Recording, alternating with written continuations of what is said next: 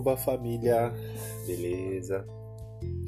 Grimm, do começo ao fim, um montão de histórias dos irmãos Grimm. Aqui é o Rafael de Souza e desejo que essa história de hoje seja um momento bom pra gente, um momento bom pra vocês aí, tá bom? Uma boa história. A moça sem mãos. Certa vez, um moleiro que de tão pobre não possuía nada, além de seu moinho e de, um de uma grande macieira que ficava atrás dele, foi buscar lenha na floresta. Ali ele encontrou um velho, que lhe perguntou por que estava sofrendo tanto e prometeu torná-lo rico. Em troca, o velho pediu que o moleiro lhe desse o que havia atrás do seu moinho, que ele iria buscar dali três anos. O moleiro pensou que atrás de seu moinho havia apenas a macieira, então aceitou a proposta e a deu para o homem. Quando ele chegou em casa, sua mulher disse: Marido, de onde vem tanta riqueza que apareceu aqui de repente, em caixas e baús, enchendo toda a nossa casa? Eu vem de um velho da floresta. Em troca, dei a ele o que havia atrás do moinho, disse o moleiro. Ai, ai, marido, disse a mulher, assustada. Isso é muito grave. O velho era o diabo. E ele estava pensando na nossa filha que estava parada atrás do moinho varrendo o jardim. Passado três anos, o próprio, o diabo, apareceu logo cedo para buscar a filha do moleiro, que era bela e devota. Mas, como ela havia feito um círculo de giz ao seu redor e se banhado com água pura, o diabo ficou impedido de se aproximar. E então, enfurecido, disse ao moleiro: Tire essa água de banho daqui, para que ela não possa mais se lavar e para que eu tenha o poder sobre ela. Temendo, o moleiro obedeceu. No dia seguinte, o diabo voltou, mas a menina havia chorado, derramado lágrimas, tantas lágrimas sobre as mãos e se lavado com as lágrimas e estava bem pura. Novamente o diabo não pôde se aproximar e, bastante enraivecido, disse ao moleiro: Decepe as mãos dela para que eu possa ter alguma coisa. Mas o moleiro ficou horrorizado e respondeu que não poderia cortar as mãos da amada filha e que não faria isso de jeito nenhum. Se é assim, se você se negar, eu virei buscá-lo disse o diabo. O moleiro ficou apavorado. Em seu pavor, acabou prometendo ao diabo fazer o que, a, o que ele havia mandado. Então procurou a filha e disse: Filha querida, o diabo vem me buscar se eu não cortar as suas mãos. E eu prometi a ele que o faria. Peço que você me perdoe por isso. Pai, respondeu ela, faça comigo o que quiser. E estendeu as duas mãos para que o pai as decepasse. O diabo então voltou pela terceira vez, mas a menina tinha chorado tanto em cima dos toquinhos que havia, havia eh, tinha chorado tanto em cima dos toquinhos que haviam sido suas mãos que se purificou inteira e ele acabou perdendo o direito de buscá-la.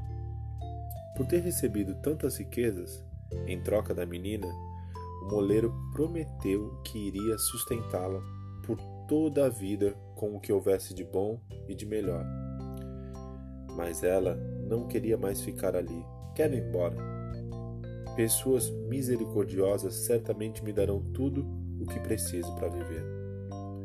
A menina pediu apenas que amarrassem as duas mãos às suas costas. Assim que o sol nasceu, ela partiu e caminhou, caminhou o dia inteiro até o anoitecer até que chegou ao jardim de um rei. Na cerca viva havia uma fresta por onde conseguiu passar. Logo adiante encontrou uma árvore frutífera que sacudiu com o corpo. E quando as maçãs caíram no chão, ela se abaixou e as pegou com os dentes e as comeu. Sobreviveu dessa maneira por dois dias. Mas no terceiro dia apareceram os guardas do rei e eles a levaram para a prisão. Na manhã seguinte, ela foi conduzida até o rei e depois seria banida do reino.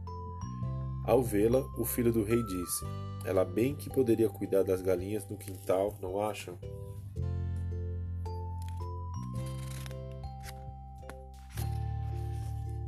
Então ela passou um tempo cuidando das galinhas, enquanto era observada pelo filho do rei e acabou conquistando o coração dele.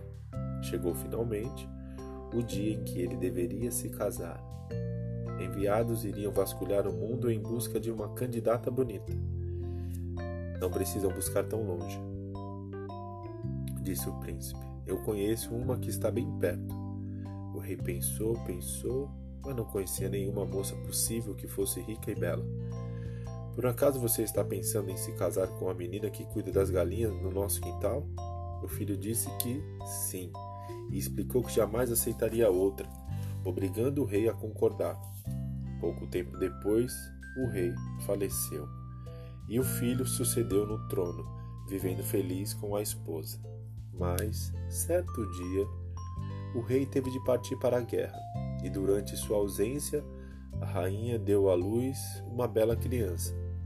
Assim que a criança nasceu, ela mandou um mensageiro com uma carta que continha a boa notícia para entregá-la a seu marido.